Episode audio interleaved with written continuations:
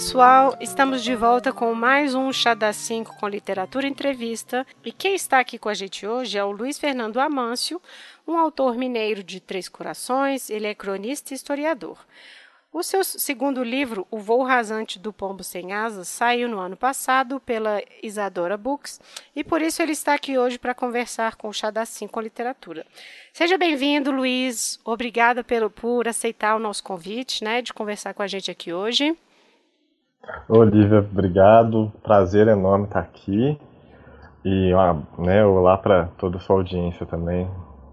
Obrigado pelo convite. Quem acompanha o nosso podcast aí lá desde o início vai se lembrar do Luiz, porque o Luiz já participou aqui com a gente no episódio do On the Road, né? Que a gente ficou aí falando do Jack Kerouac, né? É, mas agora ele está aqui para falar de seus próprios livros, né? Eu comentei que este é o segundo. Luiz publicou Contos de Autoajuda para Pessoas Excessivamente Otimistas em 2014. Então, durante aqui a nossa conversa, a gente vai falar dele também. Bom, vamos começar então pelo próprio tema da escrita, né? Como que funciona essa atividade criativa para você, né? Assim, desde quando que você começou a escrever crônicas, literatura, né? De onde que surgiu essa vontade? Como que foi? A Olivia, então, é uma coisa que aí a gente tem que realmente voltar um pouquinho no tempo, né? Uhum. É, de certa forma, eu, eu tenho que, muito que agradecer, né? Eu fui muito instigado aí por esse caminho, assim. Tive bastante privilégio porque, apesar de vir né, de uma cidade pequena, né, de uma família com, com origem humilde, mas a minha mãe, ela é, era professora, né, já era aposentada, era professora de primária, né, do, do, do ciclo básico ali, dos anos iniciais. Então, era uma coisa bem natural, assim, é, estimular a gente, né, ter livros em casa, é, a gente via muito, né? Fala a gente, né? Porque minha irmã também escreve, né? Também foi para esse caminho. Mas é, a gente teve essa influência muito marcada, assim, que era diferente dos colegas, né? Que às vezes não tinha.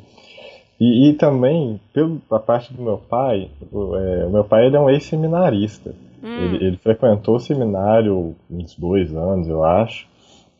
E assim, ele sempre teve uma biblioteca que chamava a nossa atenção, assim, que a gente olhava, ah, legal, é, uns títulos, né, filosofia tal, e ele, ele tinha, teve muito engajamento com essa coisa, principalmente da pastoral operária, eu acho que chamava, que era meio que hoje em dia pensando a respeito, eu vejo que é uma vertente bem da igreja, assim, bem ligada à teologia da libertação, uhum, né, essa legal. coisa da, da igreja mais, mais politizada, né. Então, assim, a gente, eu e minha mãe, nós tivemos essa, esses exemplos, né, assim, de ter é, a mãe que lidava com, com, né, com o ensino e tal, e também via que meu pai tinha esse, essa ligação com, com a leitura. Mas assim, se eu for pensar bem, assim, também, eu acho que, que, que minha mãe, ela, né, queria que a gente estudasse, queria que a gente é, fizesse é, né, saísse bem. Eu acho que rolava até um. Como a gente estudava na, na, escola que ela dava aula, eu acho que rolava até uma certa competição entre as professoras, assim, sabe? De, poxa, se é professora aqui, seu filho tem que se sair bem. A gente sentia que rolava uma, uma certa pressão até, o filho de professor tinha que tirar nota boa. E, mas assim, tinha isso tal, mas a questão da escrita mesmo, eu lembro muito bem da primeira vez que eu escrevi, né, entre mil aspas, assim, um texto. Eu devia ter, sei lá, uns seis anos, né? Tá começando ali a alfabetizar, sete, né? Acho. E aí eu lembro, assim, de estar tá, é, entediado, um sábado à tarde, sem nada para fazer. E aí eu sentei e escrevi lá uma história de um pato que ia voar, não sei o quê. Umas bobeirinhas, sei lá, de umas três frases. Mas eu lembro que sentei, fiz isso porque realmente não tinha nada para fazer. E aí, é, depois eu lembro, né, do, dos adultos, nossa, que legal, já tá escrevendo mais de uma frase e tal. Ah. eu acho que tinha uns erros ali, mas eles relevaram, falaram, nossa, e tal. Então, assim, é, de certa forma, assim, eu, e isso acho que foi uma coisa meio constante, assim. É, lá em, Corações apesar de ser uma cidade pequena, de, né, assim, média, né, 80 hum. mil habitantes hoje, mas é, a gente, né, a gente, quando você fala, ah, eu vim de uma cidade interior, muita gente pode pensar na calmaria, naquela coisa bucólica, zona rural, não sei o quê. Mas a casa ali, que é a casa da minha mãe até hoje, é, fica quase que na, na beira da BR, assim. Uhum. Porque você tem uma. A Fernão Dias, aí você tem um caminho, uma estrada que vem da Fernão Dias para a cidade, e essa estrada vira uma rua que dá de frente com a minha casa. Eu até ficar, era uma preocupação que eu tinha, assim, criança, se alguém se um dia algum carro perdesse o controle, ele ia entrar Sim. ali na minha casa, porque é muito enfim. E daí, assim, é uma conjunção de ruas ali, tem uma outra saída da cidade que passa por ali. Então, assim, é, ficar em casa sempre foi uma questão de sobrevivência. Não tinha essa de brincar na rua, porque se eu tivesse brincado na rua, eu já tinha morrido atropelado. Então, é, então foi uma essa questão aí, né, desse primeiro texto que eu escrevi para matar o tédio, isso acabou sendo uma constante aí na minha esse tédio de, na uhum. infância e na adolescência foi bem mais comum do que eu gostaria. Então escrever acabou sendo um, um caminho, né, uma um, uma forma mesmo de, de fugir desse desse desse ciclo assim. Certo. Mas aí, assim, tem outras coisas também. É, lá na, na, na cidade tinha um concurso de contos que é, né, você tinha lá por, por faixa etárias, né? E aí, é, no colégio, principalmente ali na quinta série, a gente era estimulado a participar desse concurso, inclusive porque ele levava o nome da escola. Ele era promovido pelo, pela Secretaria de, de Cultura, mas era é, era o, né, o nome do, do, de um escritor que é o mesmo nome da escola. Então, é, e aí participar desse concurso de contos era uma forma também de, de ter algum destaque, né? De, uhum. de, ter algum status de alguma coisa ali, porque no esporte eu não ia ter, né? Eu via lá os coleguinhas ganhando medalha no futebol, no vôlei, mas definitivamente não era uma possibilidade para mim. Então, o jeito de de conseguir alguma coisa foi escrevendo, assim. Então, um pouco de vaidade também me empurrou para a escrita. Ótimo. E atualmente, né, o que, que você poderia compartilhar, né, com as pessoas que estão te ouvindo? Como que é esse exercício da escrita para você? Quais são as suas estratégias, né? Você tem horários ou é uma coisa espontânea? Né, a gente vê muitos desses escritores aí, né? Tipo o Stephen King, né? Ele sempre fala, é um horário de trabalho. Ele se coloca ali e fica ali. O, enfim, como é assim? Tem isso para você? Não tem? Antes não tinha, sabe? Antes era uma coisa muito voltada para essa questão da, da inspiração mesmo, né? uhum. né? Tô com vontade de escrever e tal. Tive uma ideia, deixa eu sentar e escrever era uma coisa mais livre, inclusive por, porque nunca foi uma forma de ganhar dinheiro, né, uhum. né? Para mim nunca foi uma opção. Então, assim, é, por, por um tempo foi muito isso mesmo, essa coisa mais caótica. Hoje em dia eu tento é, ter mais um, né, ter mais ser um pouco mais metódico com isso, né? Assim, é, tentar, por exemplo, essa coisa de ah, tive a ideia, vou sentar para escrever. Não necessariamente, né? Dificilmente, aliás, a, ideia vai ocorrer com você sentadinho aqui no computador, é. com tempo, com, né, para poder escrever. Então, assim, é, eu aprendi algumas estratégias mesmo, sabe? Olha, você tem uma ideia, não vai poder escrever, faz ali uns tópicos, né? Anota o geral e depois, quando você tiver um tempo, tiver uma uma maior possibilidade, né, para desenvolver isso, você é, escreve. Então, assim, para mim é mais, infelizmente é isso, né? É, a escrita ela tem que se ajustar à minha rotina, uhum. né? Eu uhum. trabalho, né, no setor público, né, tem horário ali e aí é nas brechas, né, no, depois do trabalho que eu tenho a possibilidade de escrever. Então, é, vai, vai mais por esse lado, assim, sabe? Eu tento o máximo, né, registrar alguma coisa, assim.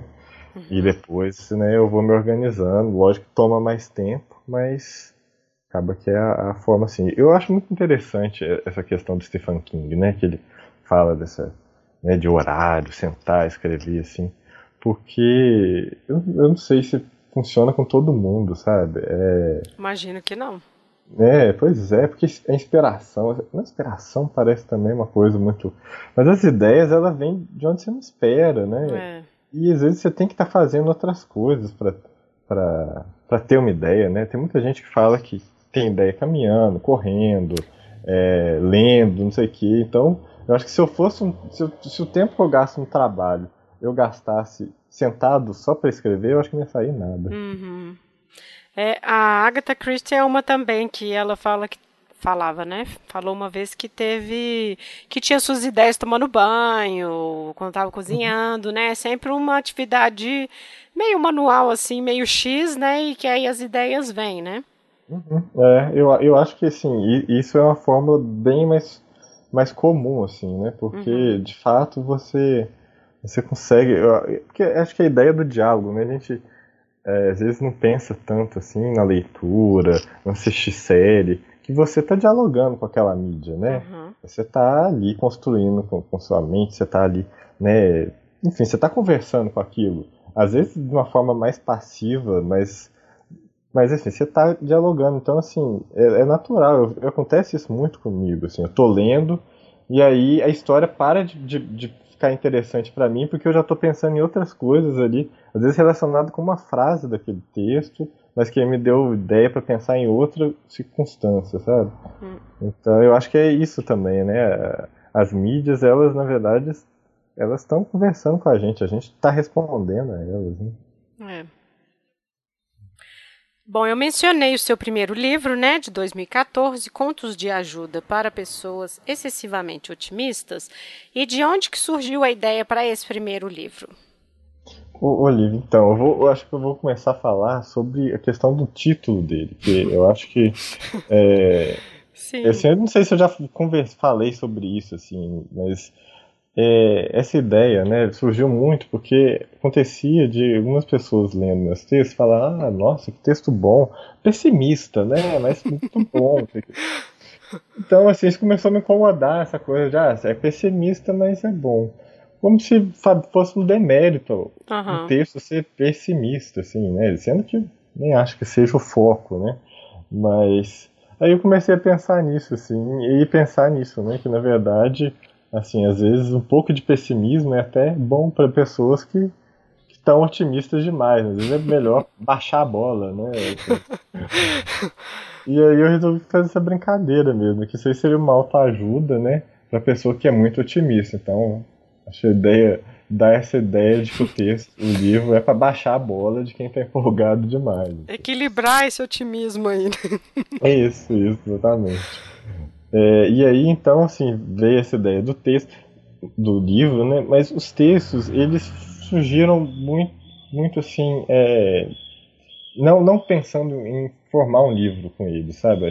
Foi uma ideia de reunir, né? Fazer uma antologia, foi uma ideia que veio posteriormente. É, vem muito, acho que assim, de uma coisa que até você conhece bem, né? Que é aquela, aquela fase dos blogs, né? Eu lembro uhum. que você uhum. tinha um blog, todo mundo ali. todo mundo teve um blog. Todo mundo teve um blog em algum momento. E aí, só que eu continuei, né? Eu acho que a maioria do pessoal ia desistindo, ia fazendo uma coisa mais interessante da vida, e eu continuei naquela. Ninguém teve a coragem de falar para mim, para, tá fazendo bobagem. E aí eu. Então, assim, eu lembro que isso ter, essa época dos blogs foi muito importante para eu ter um pouco de esse senso de produzir com uma certa periodicidade, sabe? Uhum. De pensar, olha, eu tenho, sei lá, de vez em quando alguém lê ali, às vezes eu tenho uma visualização, então eu tenho que colocar ali uma vez por mês, 15, 15 dias, sei lá. Então isso me forçava um pouco a criar textos. E eu acho que eu, alguns dos textos desse livro foram publicados no, no, blog que eu tinha na época. E, e eu acho que até a estrutura dos textos eu estava olhando, dando uma folhada no livro né, antes da nossa conversa. E percebi assim, você vê que o tamanho, né, muito texto menor, texto que não pensando nisso, né, que a, a pessoa na internet não vai ficar tanto tempo ali sentado no computador, porque na época né? As pessoas acessavam, para acessar o, a internet geralmente era por computador, né? Agora isso até ficou meio arcaico.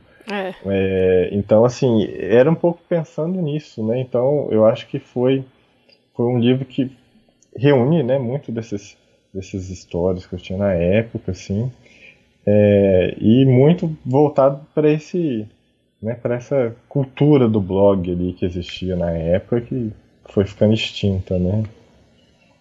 E aí, assim, teve o lance da publicação dele, né, que foi um concurso, né, da, da editora, é, uma editora lá do Pará, Literacidade, acho que até tá, não está em atividade atualmente, não.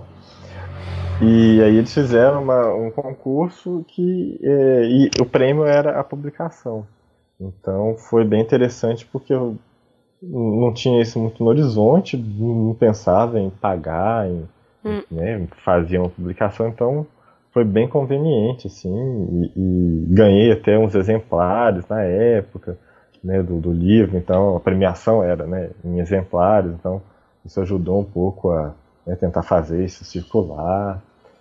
É, então foi, foi uma experiência interessante que me deixou até depois acho que me deixou um pouco não vou falar mal acostumado, mas assim eu, eu, eu custei a pesquisar mais sobre mercado editorial, assim acho que é, isso acabou fazendo falta porque não adianta, né? A parte de escrever, é. ela é muito boa, ela é muito gostosa, mas ela é uma etapa ínfima, né, na, no é. que faz o livro chegar até as pessoas, né? Então, eu acho que conhecer, procurar, enfim, ter conexões, né, é algo importante, assim, e eu fiquei meio acomodado com isso. Bom, como leitor, o que eu vejo nesse livro assim, é muita ironia, né? É, tem um ceticismo muito crítico e muita acidez, né? Mas eu falo isso como um convite mesmo, né? A leitura quando eu digo que é crítico, né? Que eu acho que ele cairia bem assim, até mesmo nesse ano de pandemia, né? O ano passado, enfim, quando essa obrigação do otimismo, ela é mais pesada ainda do que essas pessoas aí, né? Com que que você nomeou o título, né? Elas lhe pareciam, né? Uhum. É, e aí a gente percebe assim, os temas né, desses textos seus, né? A violência, o trabalho, né, o cotidiano, o amor, a velhice, até mesmo o gênero, né?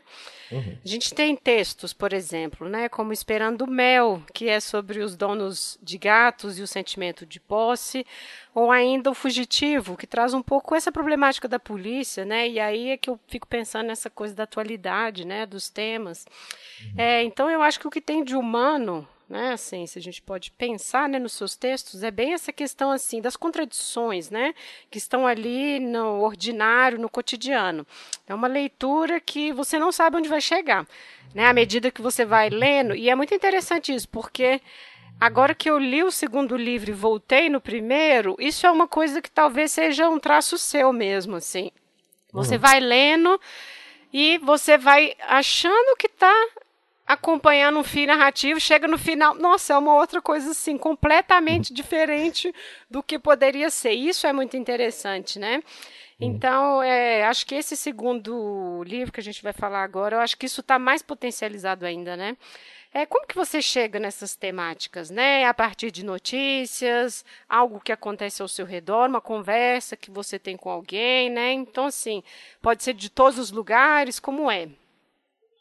Olha, é, então é uma coisa bem, bem difícil, né? Eu, quando estava pensando sobre isso, assim, é, é complicado, né? A gente não percebe, né? De onde vem, não percebe muito um padrão a esse respeito. É, assim, muito, muito, eu acho que eu penso muito que são estímulos, sabe? São vários estímulos. É, noticiário é uma coisa que realmente a gente agora não, né? A gente está num momento meio o noticiário acaba, né, com razão, né, sendo um pouco monotemático é. Tá?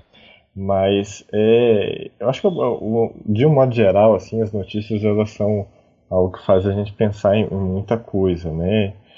É, e isso também leitura, série, filmes, tudo é, eu acredito que sejam né, produção de mídia, assim, é, é, é bem interessante até para né, você dialogar com a produção atual, né? Assim, eu acredito que se a pessoa ficasse lendo só livros do século XIX, né, e eu, acho que ia ser interessante uma produção atual baseada em alguém que só leu literatura do século XIX, por exemplo.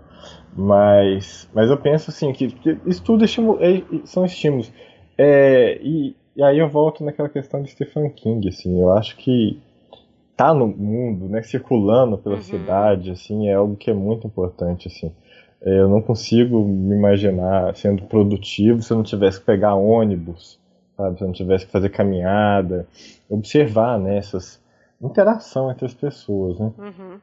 Então eu, eu creio que, que, que, passa muito por, por toda essa, essa uma confluência dessa, dessas coisas, assim.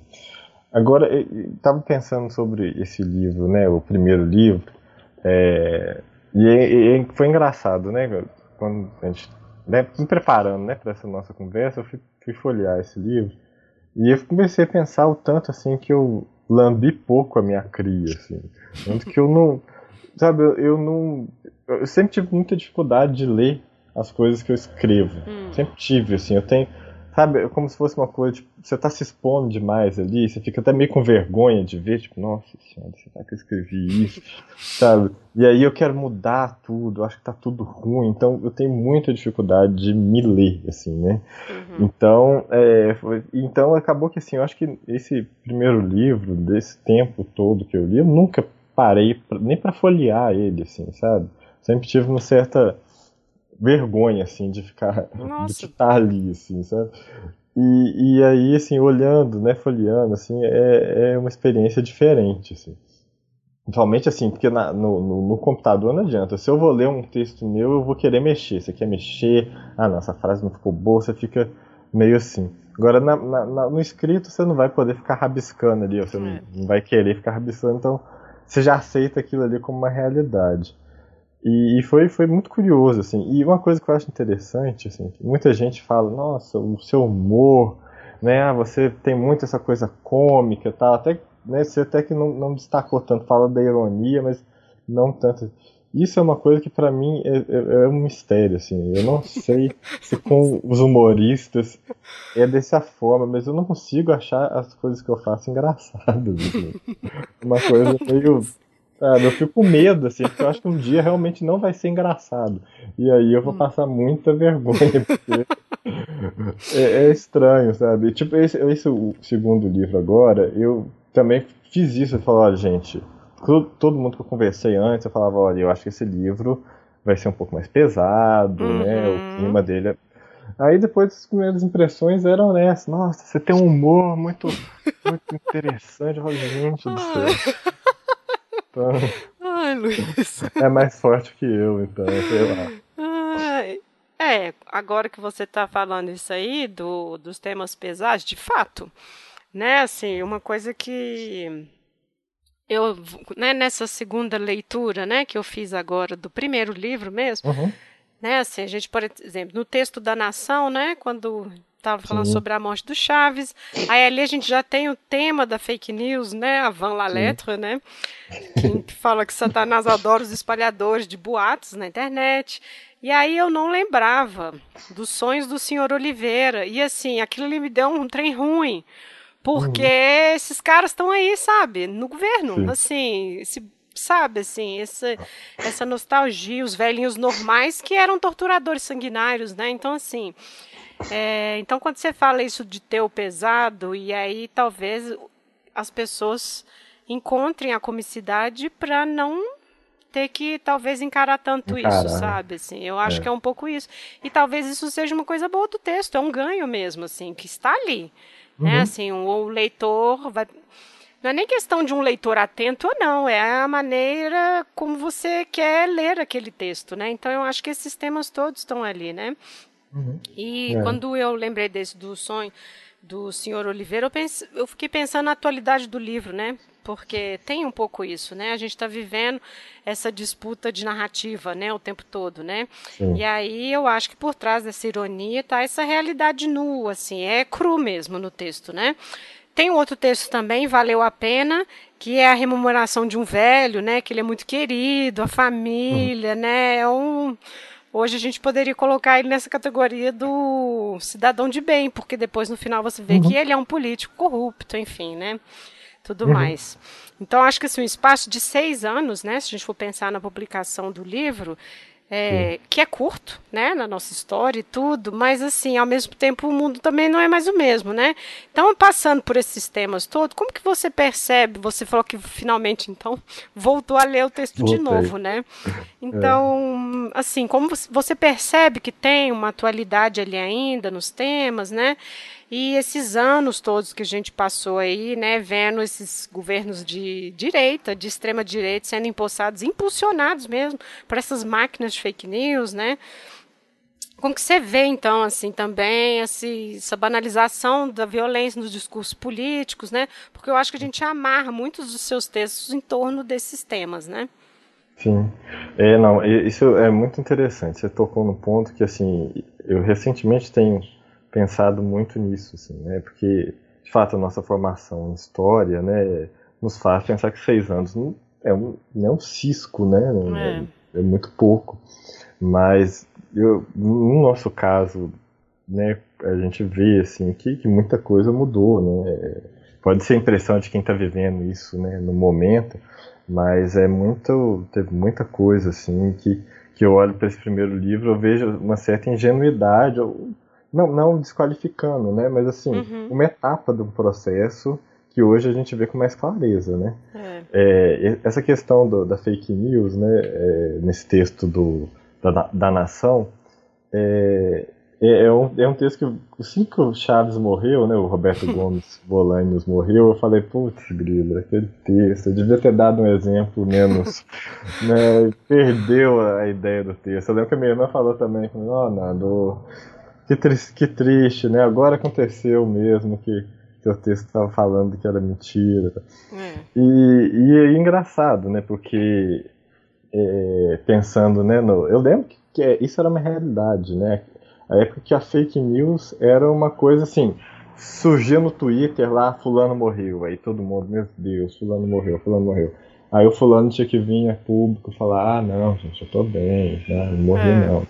Isso era o estrago da fake news, sabe? Uhum. Olha só como é, é, que hoje em dia ela elege presidente. Tem que, tem que ficar falando para as pessoas que não, que nunca houve uma mamadeira de piroca, né? Que, é. Sabe? É, que discurso... não tem chip da besta na vacina. Nossa. Nossa, é exato. O discurso anti-ciência, né? Olha só.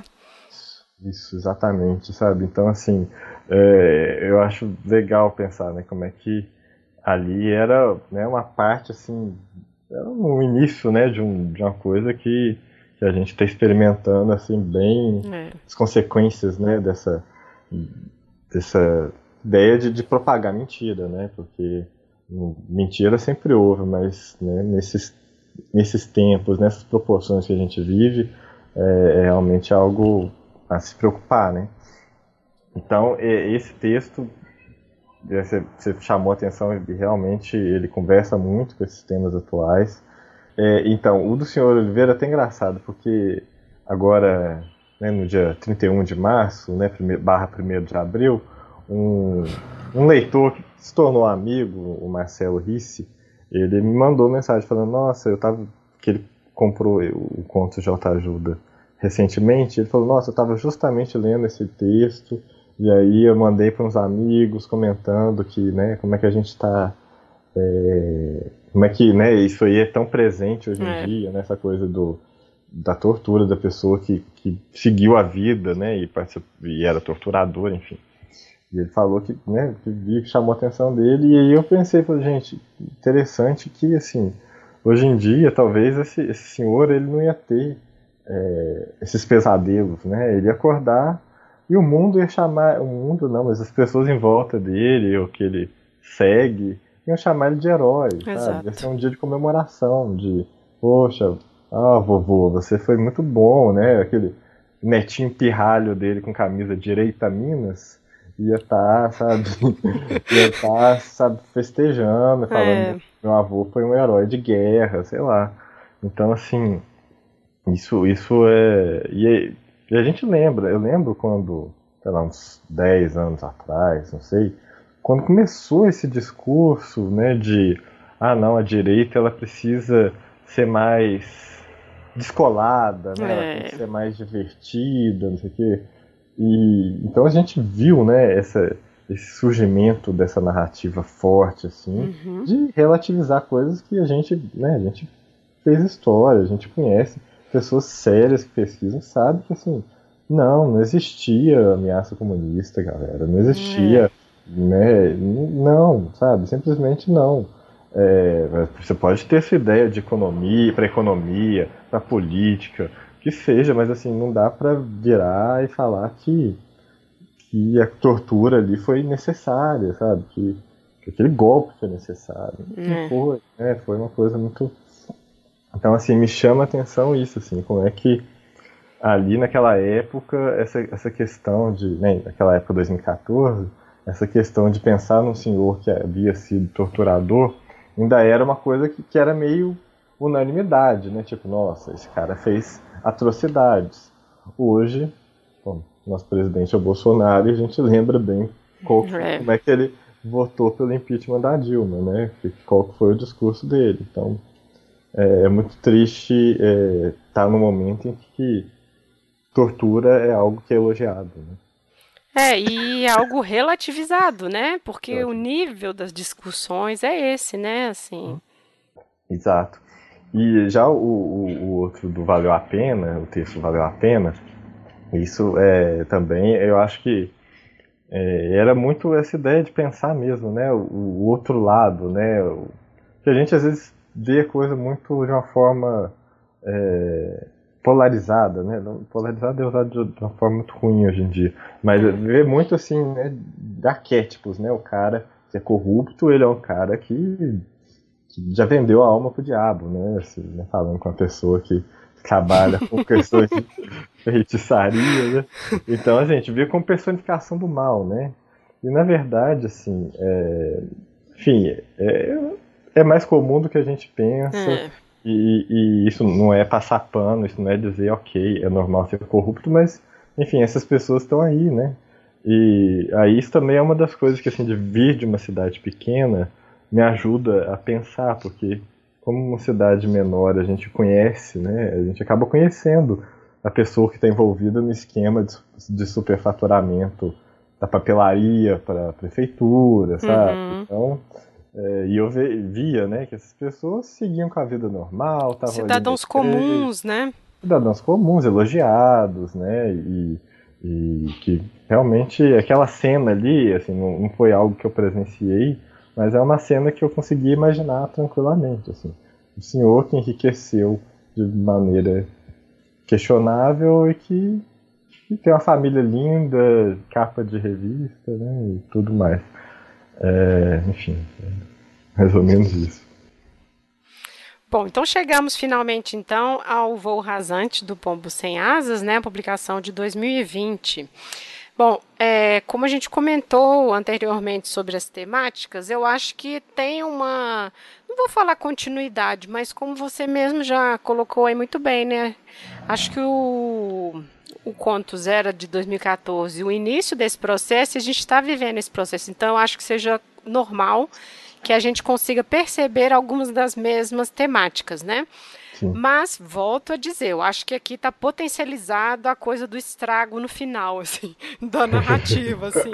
Então, quando você agora falou da questão né, de ser cômico, eu vejo isso mais como um jeito de tentar deixar menos horrível, né? Por uhum. exemplo, o cheiro de bicho, que é o primeiro texto. E, e aí, o que aconteceu? Como eu já conheço, né? Luiz e livro, eu comecei a ler, na hora que aparece o cachorro, eu pensei, se não faço nada de ruim com o cachorro, por favor.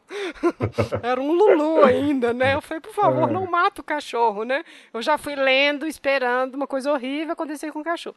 Acontecem coisas horríveis, mas, assim, o os cachorro níveis... poupado. É, pelo menos o cachorro é poupado.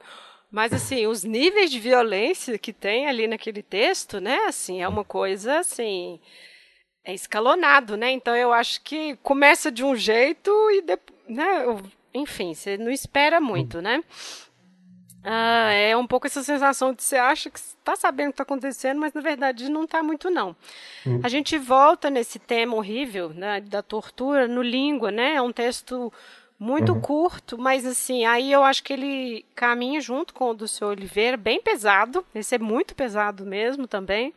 Uhum. É do tamanho do amor, né, a violência é, de gênero, né? E aí, como leitor, eu acho que eu consigo ver assim esse diálogo entre as duas obras, né, nesse espaço de tempo. E é interessante porque esse do tamanho do amor, é... eu não sei se alguém leria no início achando que é um romântico, porque eu já fui sentindo um quê de de, de uma pessoa possessiva. Já tinha uma coisa ali no ar, sabe? É claro que chega uhum. no final de um outro jeito, né? Mas aí já tinha ali no ar uma coisa muito de possessão, né? Então acho que é, esse é muito interessante, muito ruim. Eu achei ele muito pesado. Quando eu digo ruim, é de pesado. né? Sim, Não é qualidade de escrita que eu estou dizendo, é um sentimento uhum. assim, de peso, mas assim, e de realidade. Porque é isso, né? Que o tempo que a gente está discutindo aqui as suas temáticas é que isso remete muito, né? a essa realidade, né? Mas assim, eu devo dizer que para mim o melhor, assim, o melhor texto é Notas de um Linchamento, mas assim, eu até li ele mais vezes, porque na hora que eu li Jerusalém Alerta, eu já Assim, uhum. ali realmente eu entrei um pouco na onda da coisa cômica mesmo, porque, enfim, referência a esses programas horríveis mesmo, né? Uhum. De, de violência muito exacerbada e tudo, localizados ali no tempo de Jesus. E é incrível, assim, nossa, aquilo ali é muito maravilhoso, é muito bom esse texto, ele é muito bom. É, então eu vejo um pouco assim essa continuidade dessas questões, mas muitos níveis de violência, assim, né? Acho que se você quiser comentar um pouco sobre isso, né? Uhum. A primeira coisa, assim, Olivia, eu, eu, eu, eu, tinha que fazer um ranking toda vez que alguém fala de um conto, assim, ah, eu gostei mais desse. É, é muito divertido para mim, é muito hum. bom ver, porque tem contos assim que ninguém fala nada, não sei o que. Esse, mesmo notas de, sobre o chamamento, ele não é tão falado assim. Ele é Nossa, bom que ele é genial, ele é genial. E, e, assim, eu vejo, né, ainda tem que fazer um, um ranking assim do que, que, que eu acho que, que funcionou melhor, assim. É, e o cheiro de bicho é sempre bem lembrado, assim, eu acho que acaba sendo um texto que causa impacto, né? que não é uma história tão ensolarada também, né? É. E bom, mas e, vamos lá sobre sobre essa questão das violências, né? E, e como isso é, realmente são coisas que a gente que acaba sendo muito natural, né? É, como eu falo assim, acho que muito do, de noticiário, do que que a gente vê é, acontecendo, acaba isso acaba te chamando atenção e te fazendo né, é, entender, querer entender. Acho que escrever também é uma forma de querer compreender, assim, né, de, de, de tentar é, absorver essas coisas que a gente recebe, né? E o cheiro de bicho, ele, eu, eu fico muito feliz assim das pessoas gostarem dele e né, dele chamar atenção porque é um texto que eu meio que desisti dele. Eu tive essa ideia alguns anos atrás, esbocei, acho que eu cheguei até a começar a escrever e não, não, não consegui e tal, parei. E eu acho que também muito. Tem temas também que você, sabe, às vezes até para o escritor é difícil, sabe, você digerir aquilo, você trabalhar aquilo. Então ele ficou meio que abandonado essa ideia. Uhum. E eu deixei muito tempo, né? Achei que eu nem ia escrever. E aí eu participo de um, de um grupo no Facebook que é Entre Contos, que é um site literário que ele promove desafios, né? Uhum. Desafios de contos, né? Entre contos, não por acaso. E aí a ideia de eu acho ele muito interessante porque assim concurso de contos é uma coisa que tem para todos os lados e muita gente gosta. Eu tenho algumas reservas, tal, ressalvas, mas esse eu acho interessante, esse site, porque nunca é premiação, não, praticamente não tem premiação, mas a ideia é que ao participar você manda o conto com pseudônimo e você é, é um avaliador também. Então todo mundo que participa lê os outros contos e avalia, né? Uhum. Então isso foi muito importante para eu amadurecer algumas coisas ali, tanto como avaliador, né, que você é, né, tem, vai lendo os textos dos colegas, você vai percebendo uma coisa ou outra que você percebe como equívoco, que você não quer fazer. Então, didaticamente é muito bom, né, você ler pessoas que também são escritores né, iniciantes, como você, E, e também é muito interessante ver o seu conto comentado, né? Ter o seu conto comentado, porque é, ali você percebe, assim, né? as pessoas estão comentando com pseudônimo, então estão é, comentando né, o, o, seu pseudônimo, então não é um ataque pessoal necessariamente, mas você aprende a lidar com a rejeição, uhum. né? E, uhum. então, e, e, esse cheiro de bicho, eu resolvi resgatar ele para esse para esse concurso, para esse desafio. E aí eu falei, não, preciso de uma ideia, queria participar, eu lembrei. E aí isso foi no momento, se não me engano, eu escrevi isso, minha filha tinha acabado de nascer, então assim, era era, né, eu não ia ter muito tempo para ter uma ideia original também, então.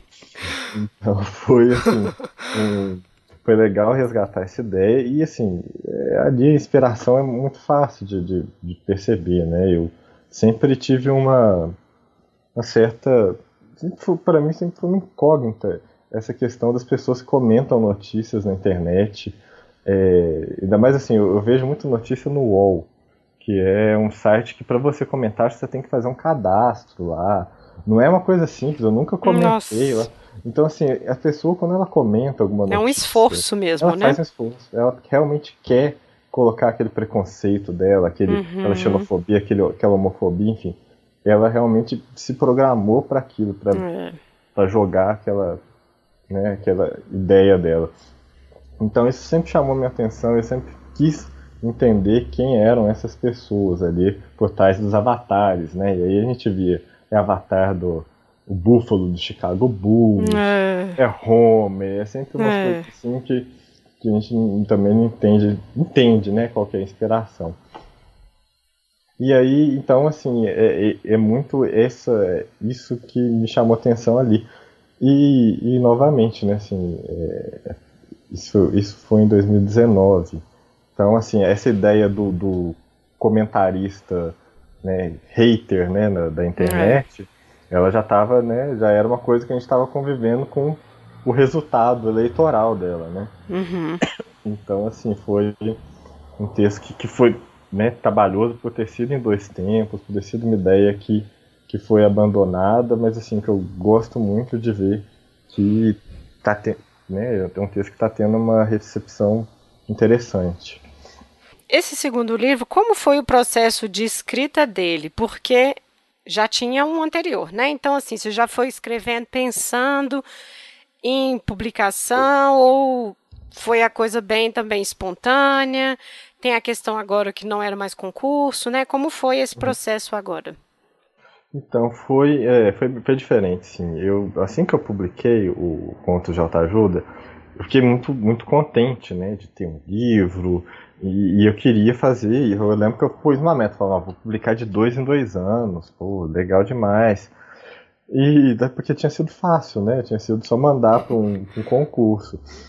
Enfim, mas aí assim, eu já tive esse, esse, isso no horizonte, né? Então, os contos do, do voo rasante do Pombo Sem Asas, eles até surgem em momentos diferentes, mas assim, eu já tinha essa ideia de publicar um livro, já era uma meta, né? Publicar. Uhum.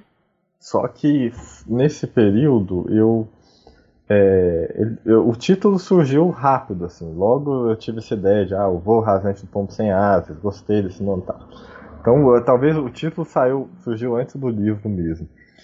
E aí eu fiquei, eu fiz um, uma versão dele, né, um, um, alguns textos, reuni e tal.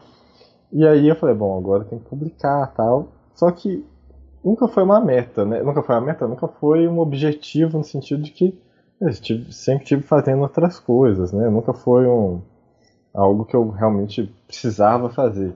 Então eu não me organizei para publicar ele. Às vezes eu mandava para uma ou outra editora. E, mas assim, aí entra também novamente o que eu já falei, assim, desconhecimento do mercado editorial, que é uma coisa assim uhum. que eu realmente preciso fazer esse dever de casa aí, de estudar mais. Que eu mandava para os editores que às vezes não me respondiam, o que é até comum, que a gente percebe, né? Às vezes respondiam com o orçamento, tipo, olha, legal, gostamos, mas é para publicar é 6 mil, 7 mil, não sei o quê. Então, assim, eu não sabia ainda que tem essa diferença, né, de editora e de prestadora uhum. de serviço, né? Enfim, mas elas também não colocam isso tão claramente. E aí também tinha umas outras que respondiam, interessavam, mas aí assim, era uma coisa que o livro para ele chegar a público, ele ia chegar muito caro, eu não ia ter nenhuma, sabe, nenhuma forma de, de maior domínio ali, né, de maior não ia participar muito do processo. E aí ia ser o preço que fosse. E aí isso é uma coisa que, que me preocupou bastante, assim, o preço do livro, tentar porque assim, as pessoas já têm dificuldade de ler de graça, né? É. As pessoas já não interessam. Quem que é Luiz Fernando, sabe? E aí você ainda coloca um preço abusivo. Não abusivo, entende? Editora tem, tem custo, né? Tem, tem, tem que pagar pessoal, pagar imposto. Eu sei que, que não é uma coisa, uma matemática simples. Mas assim, como autor independente, autor que. Enfim, a, a, a minha vontade, o que eu quero é que meu livro circule. Uhum. Então, o que eu puder fazer para facilitar isso é melhor.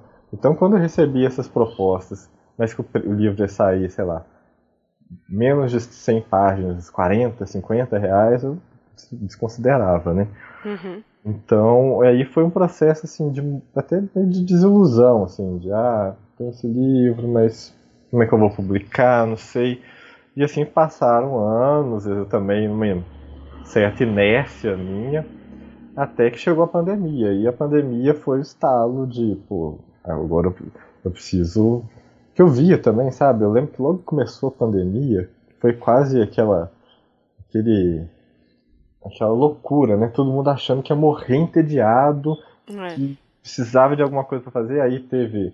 É, TV a cabo que liberou canal de graça, tem tanto de escritor que liberou livro, né, para baixar de graça, que eu falei, nossa, era a hora de ter o meu livro aí também para estar uhum. tá disponibilizando, tal. Então aí isso foi um estalo, tipo, ó, eu vou fazer isso acontecer agora.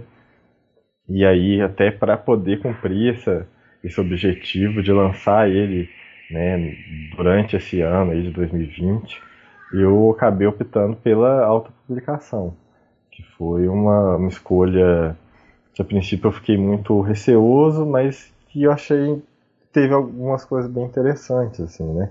Eu participei mais do projeto, né? Porque a autopublicação, existem essas plataformas e tal, mas como você, para você oferecer um livro com alguma qualidade, você tem que fazer umas coisas por fora. Então, procurei revisão, a diagramação, até contratei, mas eu depois não gostei da, da diagramação, acabei fazendo eu mesmo, então aprendi, né, fiz uns, uns tutoriais aí de como diagramar livros e fiz a capa eu, eu contratei também um pessoal para fazer eu, e foi legal porque aí eu dei a ideia da capa, falei, ah, queria que ah, fosse ah, assim. Isso me deixou muito satisfeito porque é, foi algo que, que eu pude participar, né, quase uma coisa meio punk, né? Faça você mesmo e tal. Então esse livro foi quase que isso, assim. E, e tem sido legal porque é, é isso, né? Você tem um, uma maior participação, maior controle nessa questão de preço mesmo, apesar de que papel está aumentando muito, é. querendo taxar livros, então também tem um limite, né? Até onde você pode controlar isso. Mas mas, enfim, é, bom, é aprendizado. Eu aprendi muito com essa experiência. E, e é uma coisa que eu tenho pensado muito. Agora, uma coisa, até voltando atrás, assim, você falou essa questão de inspiração, né? E eu estava pensando nisso mais cedo, assim. É, a ideia do cotidiano nos meus textos, né? Essa coisa de acaba sendo, né, uma coisa bem forte ali. Uma das inspirações para seguir nessa, nesse caminho foi sei lá, uns 15 anos atrás, a Vera Fischer, aquela atriz, uhum. ela começou uma carreira de escritora. E aí eu lembro que ela ia lançar uma série de livros tal. E eu lembro dela, de uma entrevista que ela falou mas basicamente isso, assim, olha, eu, meus livros são sobre pessoas ricas, porque só as histórias de ricos são as histórias mais interessantes. Né? Ninguém. É, pobre. Tem, ela, faltou, ela não deve ter dito com todas as letras, mas Tipo, pobre não tem história interessante na vida. É, faltou dizer isso, né, abertamente. Faltou dizer. E aí isso foi uma coisa que me chamou muito a atenção. Eu falei, gente, será que as pessoas realmente veem assim as coisas? E também nessa época eu via muito Seinfeld, né? Uhum. Aquela série lá, e aí a série né, dizia que a ideia era fazer um programa sobre nada, né? sobre, não, é sobre a sua vida, sobre o que acorda, não sei o que, isso vai pro programa tal. Então eu acho que isso é uma, uma, uma, característica que acabou me marcando bastante, assim, né? De focar no cotidiano, sim, mas porque, né, toda, toda história, assim, tem, tem seu charme, né? Tem sua. É. Bom, uh, Luiz, você já participou aqui do podcast, você conhece né, o projeto e nós aqui do Chá da com Literatura, né, o que, que a gente tenta sempre fazer? Né? Partir da literatura para falar de história, para conversar sobre o mundo, né? enfim. Como historiador e escritor, você consegue perceber isso na sua escrita, né? Você sente que tem um momento que é o historiador ali, ou é o escritor, ou não tem essa divisão, né? Assim, a minha questão é se você consegue uh, perceber a leitura do, do, historiador, se ela aparece, né, no seu fazer literário, né? Se você consegue ver isso, não que isso é automático, mas que isso está ali no seu trabalho. É, isso é interessante. É, eu não estava pensando sobre isso, né? Assim, quanto se eu me sinto um historiador quando eu estou escrevendo é, meus textos literários, assim, né? E de certa forma não, assim. Eu acho que o lado cronista ele é maior, assim. Uhum. O foco realmente é é essa, essa visão do, do cara que está vivendo aquilo, que está relatando, assim.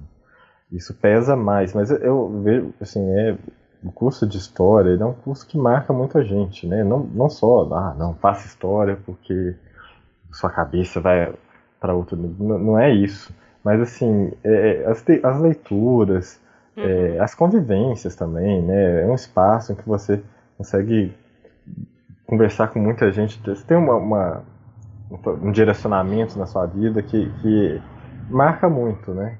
Então, assim, eu, eu, vejo que assim, todas as atividades que eu faço, esse lado historiador, ele, ele tá ali, né? Ele tá sondando, né?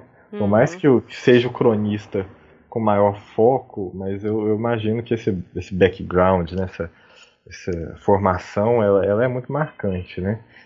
E, e, eu vejo também uma das motivações de eu escrever, porque assim, ganhar dinheiro não é, né? Vamos combinar.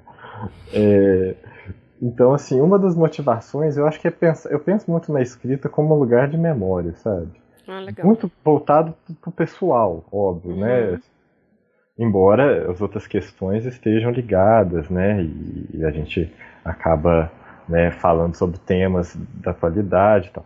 Mas eu penso muito nesses textos que eles estão um lugar de memória ali, que eles são eles estão dialogando até com o meu eu do futuro, sabe? Hoje uhum. folhear esse livro hoje foi muito interessante esse primeiro livro, de pensar essas coisas mesmo. Eu vi o tanto que, que a televisão ali me influenciava, que eu tava, eu tinha curiosidade a respeito, eu sempre tive um certo até fascínio, né, por essa ideia do, do dos programas de auditório, esses programas de TV, né, assim, passa tarde, ninguém deveria estar assistindo ali, mas é mas deve estar tá porque do nada para para vender top term, para vender. É, é, como é que chama aquele negócio que eles vendem muito hoje em dia? É, aquelas pílulas de não sei o que. Enfim.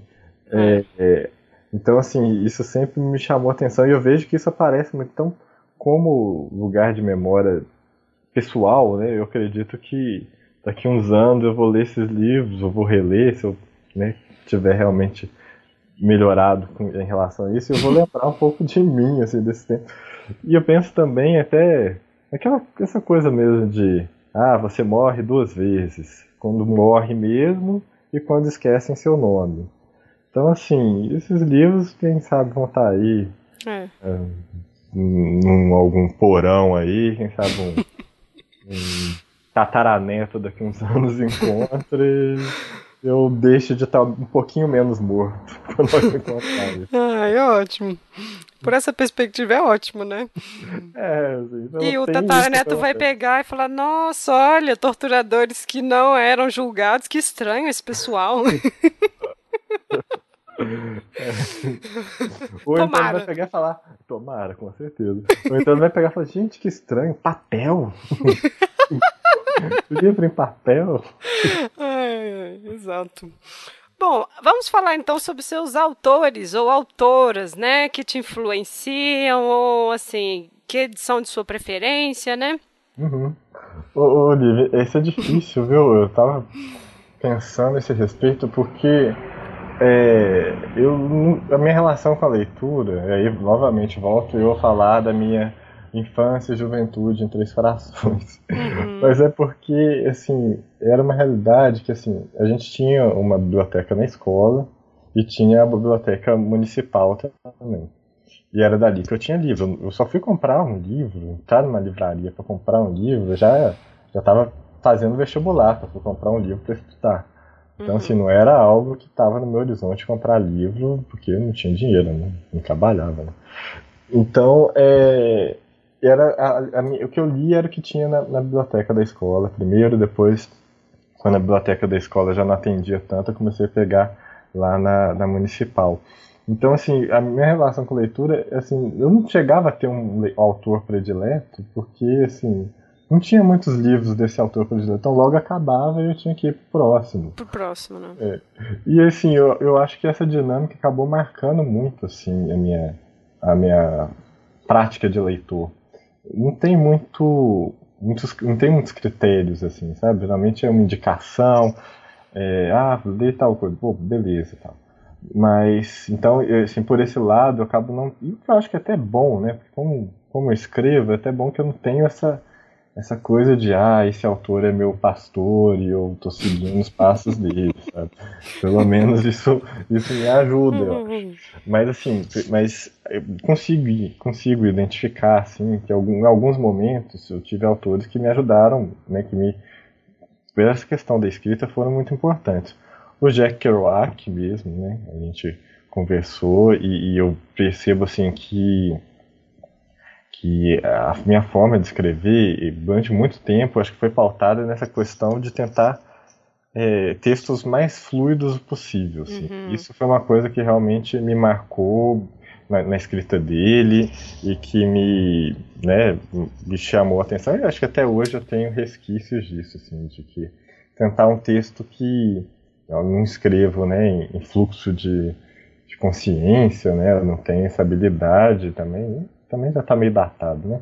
Mas eu, eu tento né, que os textos sejam mais, mais diretos, isso acabou me marcando. E nesse sentido, o Bukowski também, é, tanto por esse motivo, por esse, essa questão da escrita também, eu acho que me foi importante nesse sentido de pensar que a escrita é simples, né? Assim, ter, tornar essa tarefa mais simples para escrever.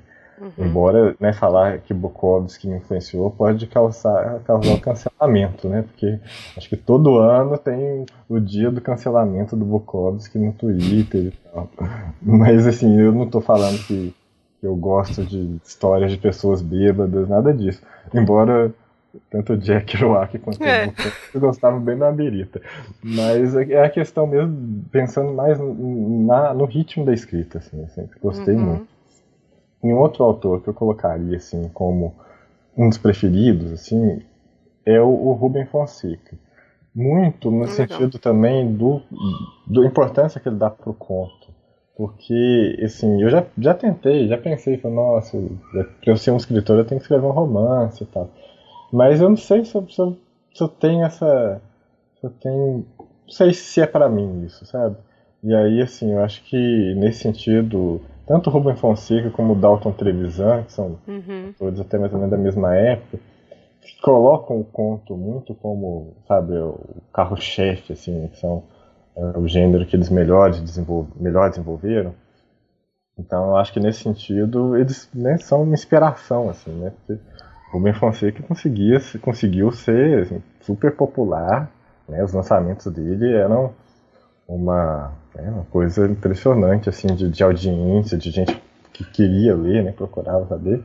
E um cara que escrevia contos, né? Teve os romances dele, mas você vai falar o que, que realmente marcou são os contos, né? Uhum. Então, nesse sentido, mas também são dois autores que eu não, né, nem tentaria escrever igual, assim, porque não, também não, não, não, fazem parte da, da, do meu ambiente, assim, sabe? Uhum.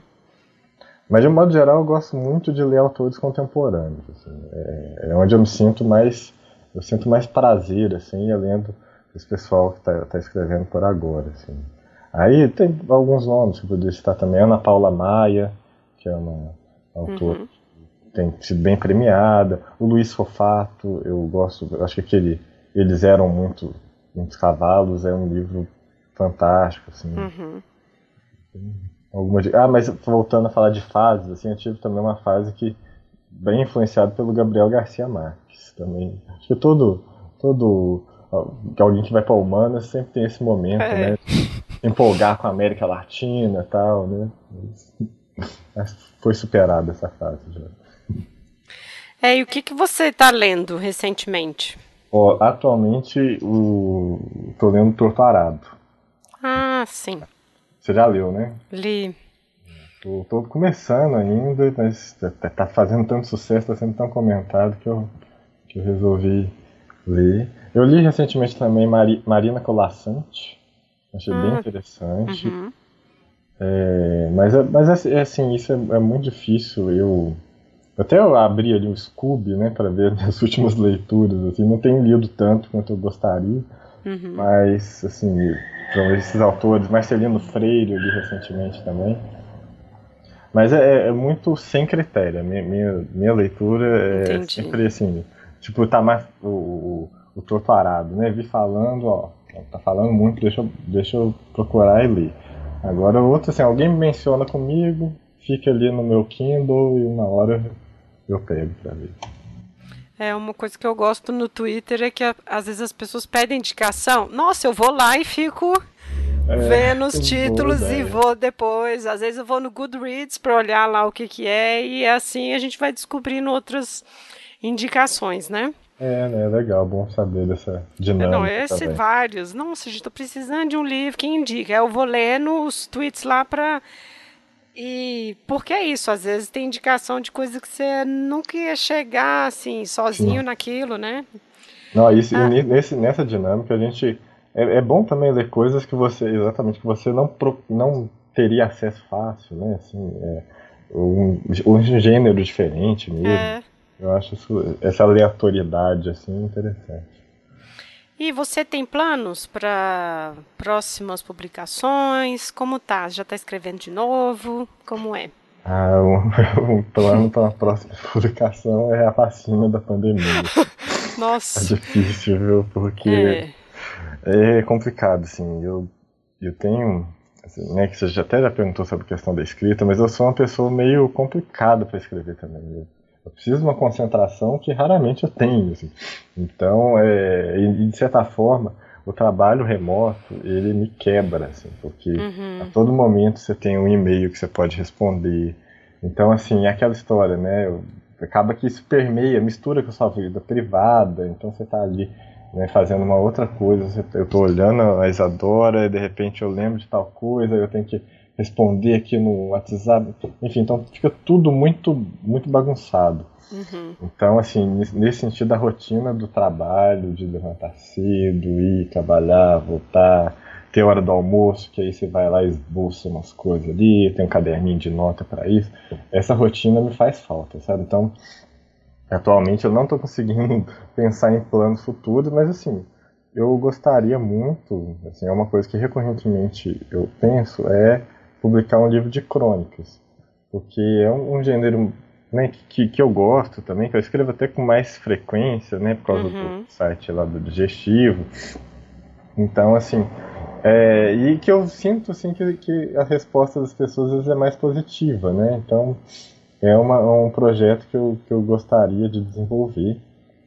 Mas atualmente, assim, o que eu tenho escrito é, é mini contos, micro contos, 300 caracteres, só para ter essa. para também não perder a prática, sabe? Uhum. Né? E também escrever dá um senso de. dá um senso de recompensa, sabe? Quando você termina o texto, por mais que seja um texto pequeno, um texto que, que você não vai fazer nada com ele, mas o, o, senso de recompensa de você ter concluído ali, ah, legal, terminei isso aqui, é, isso te, te mantém, né, mantém ativo. Então, assim, como o que está dando para ter é, esses textos curtinhos está sendo o que eu estou fazendo no momento. Mas espero, sim, no futuro poder, poder escrever, porque aí eu acho que eu escreveria do quase que do zero, um uhum. livro de crônicas, e voltar para os contos, sim, eu, eu, onde eu sinto, me sinto mais, mais à vontade, é, são os contos, mas eu acredito que ainda vou ficar um tempo mais focado na divulgação do voo rasante uhum. e pensando em contos pontualmente, assim, para um, algum desses desafios, ou pensando em alguma antologia que eu possa participar, mas nesse sentido, assim. Entendi. Bom, a gente chegou ao final da nossa entrevista e você teria alguma dica para dar para quem está com, querendo começar ou que está pensando em escrever? O que, que você diria? Olha, eu. Quem sou eu na fila do pão para dar dica pra Mas assim. É... Não, mas assim, o que, eu, que eu digo, assim, é... que eu acho que é importante é, é isso, assim, não, não perca tempo. Assim, você tem uma ideia, você tem uma vontade, escreva, mesmo que não vá ser o texto agora, mesmo que você não vai ter tempo, faz uma nota, esboça esses tópicos e depois você desenvolve eles, né, esses textos. Então, sabe, escreva, gente. Eu, eu acho que é muito bom escrever. É, é uma forma muito importante disso, sabe? De você ir, ir experimentando e, e, absorvendo as experiências que você está tendo, sabe?